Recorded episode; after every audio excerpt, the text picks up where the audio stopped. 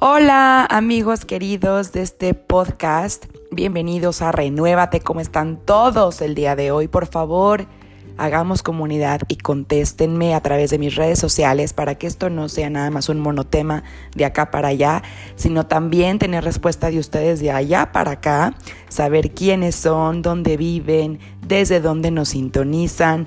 Un saludo muy muy especial a mis amigos de la plataforma Hombre Nuevo Más de Spotify también, de Apple Podcast y bueno, de todas las plataformas desde donde nos sintonizan, especialmente a toda la gente que se ha suscrito a Hombre Nuevo Más. Les comento que pueden encontrar muchos podcasts aquí de calidad, mucho contenido de valor y la verdad es que gracias por ser parte de la familia de Hombre Nuevo Más. Bueno, pues el día de hoy ya estamos en casa nueva. Estuve un poco desconectada la semana pasada porque tuve mudanza de casa y con niños chiquitos ya saben cómo es esto. Pero bueno, ya estoy instalada, gracias a Dios, en mi casa que es su casa y a pocos días de la Navidad. A pocos días de la Navidad de este año 2020 que ha sido un año diferente, un año complicado para muchas personas y por eso el tema del día de hoy se llama Una Navidad diferente y especial. Así es, porque sabemos que es diferente por muchas circunstancias, pero no por eso deja de ser especial, porque justamente por ser diferente es especial y ahorita les voy a platicar por qué. Les recuerdo mis redes sociales, me pueden encontrar como Karen Agüed en Facebook, también en Instagram, también en Twitter y en YouTube. Karen Agüed, Karen con K de kilo, Agüed A-H-U-E-D de dedo. Lo voy a dejar en la descripción del podcast, mis datos y también los datos de la Fundación ASIF, porque estamos en plena campaña de recolección para poder comprar juguetes para los hijos de tantas mamis solteras que nos han buscado con esperanza de encontrar en la fundación algo de apoyo para poder darles a sus hijos esta Navidad un regalo, un suéter, algo que tengan muchas ganas. Y si puedes apoyar con esta campaña estaría excelente da tu donativo a través del Banco Santander en México, a través de PayPal también. Bueno, pues ahora sí, ya les dejo la información en la descripción del podcast. Y ahora sí vamos a empezar a platicar pues de este adviento, que es esta dulce espera para la Navidad, esta preparación para la Navidad que estamos viviendo ya estos días. Ya este domingo encendemos nuestra pues nuestra cuarta vela de esta espera, de esta coronilla de adviento. Y además también el adviento es diferente en estos años, ¿no? Pero el amor que Dios quiere darte sigue intacto. A pesar de lo diferente que este año sea la situación, a pesar de no ir a ese lugar con tus seres queridos que querías ir, ese viaje o esa reunión familiar con tantas personas, o a pesar de que alguno de ustedes ya no esté aquí físicamente, o a pesar de que alguien esté enfermo o haya perdido el trabajo, Sí, es una Navidad diferente, un Adviento diferente, pero el amor que Dios te quiere dar sigue siendo intacto. ¿Adviento en pandemia? Claro que sí. Nos queda claro que este tiempo sí será distinto. Y no te digo que va a ser malo o bueno que otros años, sino distinto. Y por eso una oportunidad para seguir creciendo espiritualmente. Sabemos que el adviento nos ayuda a prepararnos para la Navidad y durante este adviento se enfatiza sobre todo la esperanza, la esperanza en Dios, manifestada en el nacimiento de Jesús, Emmanuel, que significa Dios con nosotros, ¿no? Entonces, justo esta etapa distinta, esta etapa en la que las personas tienen vacíos, tristezas, choque de emociones, desesperanza, desánimo, es el momento en el que justamente podemos encontrar y renovar nuestra esperanza. Recordamos cómo Dios sí cumple sus promesas y eso nos da seguridad, nos da tranquilidad. Por eso los que creemos en Cristo tratamos de prepararnos durante cuatro semanas, durante este adviento, para celebrar este gran acontecimiento de la Navidad.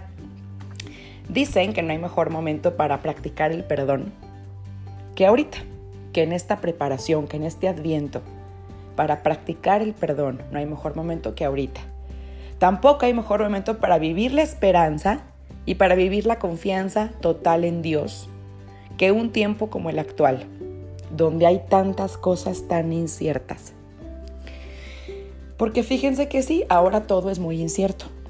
Nadie puede predecir el futuro, no sabemos cómo nos va a ir en una semana, el próximo año, si la vacuna va a estar bien, si no, si funcionará, si no, cuándo nos va a tocar, no sabemos cómo va a estar la situación económica, eh, ni las inversiones, ni el mercado, ni tampoco sabremos si estaremos en esta casa o en este país o no. Sí, hay muchas incertezas, eso nos causa mucha inseguridad, pero justamente la dulce espera que tuvo la Virgen María y San José pidiendo posada, peregrinando, pues era también llena de incertezas y de inseguridades. Y su única seguridad fue Dios mismo. Esa confianza en Dios porque los planes de Dios pues son diferentes a los planes de los hombres. Este adviento diferente te invito a que lo utilicemos para nutrir nuestra esperanza. El futuro cercano sí es desconocido y ningún ser humano, como te dije, puede predecir lo que va a suceder el próximo año. Por eso para aquellos que tenemos fe, se nos presenta esta ocasión propicia para poder levantar nuestra mirada hacia Dios. Y te voy a, dejar un salmo para que repitas constantemente, para que recuerdes esto que estamos platicando. Es el Salmo 24, versículo del 1 al 3, y dice así, A ti Señor levanto mi alma, Dios mío, en ti confío, no quede yo defraudado, que no triunfen mis enemigos, pues los que esperan en ti no quedan defraudados. Fíjense qué hermoso salmo es un salmo de esperanza, de decir Jesús, yo confío en ti, levanto mi alma a ti. Por favor, que no triunfe el enemigo, porque yo espero en ti y los que esperan en ti no quedan defraudados. Qué maravilloso. Y creo que muchos en este tiempo de pandemia sí nos hemos acercado más a Dios y eso me da gusto porque Dios siempre sabe sacar bienes de males. Pero también quizás nos hemos preguntado el porqué de tantas cosas, de tanto dolor y sufrimiento. Pero lo que pasa es que ante este panorama incierto y donde las palabras humanas ya se agotan, se contradicen, ya las palabras humanas no nos dan certeza ni, ni confianza, ni, ni nadie sabe qué está pasando, pues entonces queda solo la palabra de Dios, que es así, va más allá. Entonces recuerda, cuando las palabras humanas se agotan, queda solo la palabra de Dios que va más allá. Y esa palabra de Dios no vuelve sin dar fruto, es palabra viva, palabra de esperanza. No es cualquier palabra que escribió cualquier autor famoso, es palabra de Dios. Es el libro de los libros, la palabra total de la sabiduría.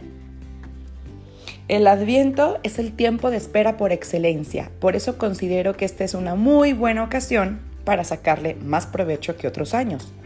Quizás porque al no tener las seguridades de antes, ahora más que nunca experimentamos que estamos en las manos de Dios. Y así es, ya no nos quedó de otra ya no nos queda de otra porque aunque, aunque queramos estar en las manos del mejor doctor, en las manos del mejor laboratorio, en las manos de la mejor empresa, en las manos del mejor país, del mejor presidente, del mejor sistema, nos damos cuenta que a veces todo falla y los humanos somos muy limitados y a veces todo se sale de control y perdemos esa falsa seguridad, esa falsa certeza. Nos damos cuenta que colgamos del mismo hilo todos, unos antes, otros después, y nos damos cuenta que no tenemos ni siquiera asegurada la próxima hora de vida. Por eso, ahora más que nunca nos damos cuenta que estamos en las mejores manos, que son las manos de Dios. Y eso nos tiene que dar tranquilidad. Fíjense, la salvación, o sea, el niño Jesús, que es nuestro Salvador, la salvación vino de donde menos se esperaba. Una mujer sencilla, un nacimiento en un pesebre, un pueblo desconocido, una virgen que concibe por obra del Espíritu Santo. Todo esto según los planes de Dios, no de los hombres. Y quizás Dios se vale de este tiempo que vivimos para decirnos que debemos dejarnos sorprender por Él, que Él es el único capaz de sacar cosas buenas de los males. Y recuerda que para Él nada es imposible. Así que te invito ahorita a que le entregues a Dios tu imposible. Lo que para ti es imposible, lo que para el hombre es imposible, para Dios es posible. Entrégale tu casi nada para que Él haga su casi todo, como San Agustín decía. Entonces tengamos fe en Dios, volvamos a levantar nuestra mirada a Él, a ese pesebre que es nuestra salvación, a ese niño Jesús, a ese pesebre que va a recibir, perdón, a nuestro Salvador. Donde menos esperaba, si alguien te hubiera preguntado a ti como hombre, según tus planes, oye fulanito, ¿de dónde crees que saldrá nuestra salvación a partir de ahora? ¿De dónde crees que saldrá este advenimiento del Rey de Reyes? ¿Dónde crees que van a ser? No, hombre, pues hubiéramos dicho en los reflectores, en el mejor palacio lleno de oro, con el mejor servicio, con los mejores regalos, todos los focos estarán y las cámaras atrás de él, con las ropas más maravillosas de seda. Eh, bueno, según los planes de los hombres hubiéramos dicho algo maravilloso para recibir a este rey de reyes y está bien, está bien querer dar lo mejor de lo mejor a nuestro Salvador, por supuesto. Sin embargo, en el lugar menos esperado, en las circunstancias menos esperadas, menos favorables, en un pesebre, porque ni siquiera en una posada. Nadie les quiso dar posada, se les cerraron muchas puertas a estos jóvenes esposos José y María. Así como tú sientes ahora que posiblemente se te han cerrado muchas puertas en esta pandemia. Entonces, ellos que querían que su hijo naciera en un lugar digno, como cualquier mamá, por supuesto, y más sabiendo que era hijo de Dios, no pudieron darle esos planes que ellos tenían al niño. Y el niño, todo un Dios todopoderoso, se recrea en un pequeñito humano frágil y nace en el lugar menos esperado. Pero justo ahí, justo ahí, donde menos esperaba, nace nuestra salvación. Por eso también este tiempo nos puede ayudar a tener esta mirada de fe que tuvo la Virgen María se trata no solo de esperar aquello que el hombre puede hacer con sus limitadas fuerzas, sino más bien de dejarnos sorprender y maravillar por Dios y su poderosa acción en nuestras vidas. ¿Sí? O sea, realmente, una disculpa, pero bueno, aquí está entrando mi bebé, ya ven que estamos en casita, cuidándonos. Y si escuchan por ahí a mis bebés, pues bueno, qué alegría. Un saludo de Pablito Santi y Karime para todos ustedes. Pero bueno, se trata todo esto que te estoy contando no solo de esperar aquello que el hombre puede hacer con estas fuerzas que tenemos limitadas, sino que realmente se trata de dejarnos maravillar por Dios, así como Dios tiene planes perfectos. Y la gente se sorprendió de ver que el Salvador de Salvadores, el Rey de Reyes, nació y vino desde los planes más raros para los hombres y menos esperados, y eso nos sorprendió. Pues bueno, también ahora en este tiempo de Navidad diferente, de época diferente, déjate maravillar por Dios y por su poderosa acción en tu vida. Dios actúa en nuestras vidas cuando nos abandonamos a Él, totalmente con plena confianza de hijos. Este también, querido amigo, es un tiempo para quedarnos con lo esencial, realmente con lo importante. ¿Cuántas veces hemos visto que en estas fiestas muchas cosas accidentales nos distraen de lo esencial. Tanto así que Jesús queda sepultado detrás de cientos de regalos, eventos, cenas, reuniones, monitos de nieve, desayunos, panderos, ponche, etcétera, etcétera.